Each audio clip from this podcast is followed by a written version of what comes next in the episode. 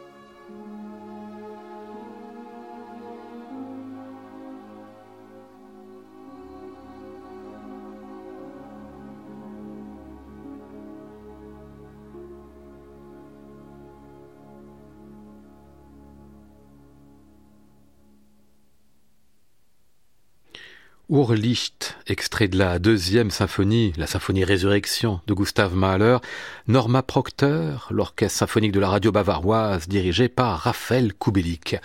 On se bat beaucoup pour savoir qui a eu la primeur de l'intégrale des symphonies de Malheur dans l'histoire du disque. Mais on peut dire qu'ils furent plusieurs et que ce fut un peu concomitant au fil des années 60. Rappelons que c'est une période où s'effacent peu à peu ceux qui avaient été les défenseurs historiques de cette musique, parfois les disciples de Mahler, Klemperer, Walter ou Mitropoulos. Arrive donc à cette période une nouvelle génération de chefs qui vont chacun donner leur intégrale. Leonard Bernstein, Georges Scholti, Bernard Haitink et donc Raphaël Kubelik. Des entreprises courageuses à l'époque, puisqu'enregistrer Malheur n'allait vraiment pas de soi au début des années 60. Rétrospectivement, Bernard Haitink est peut-être le plus réussi des quatre. Mais à l'époque, c'est aussi le plus jeune, et c'est l'intégrale qui fera le moins de bruit. En revanche, et on peut dire juste derrière en qualité, il y a Raphaël Kubelik, avec l'orchestre de la radio bavaroise, une intégrale faite en un temps record entre 1967 et 1970, qui est un peu inégal cette intégrale. Elle privilégie, on va dire, le mouvement général sur le détail. Mais c'est tellement enthousiaste que ça familiarisa toute une génération de mélomanes avec cette musique.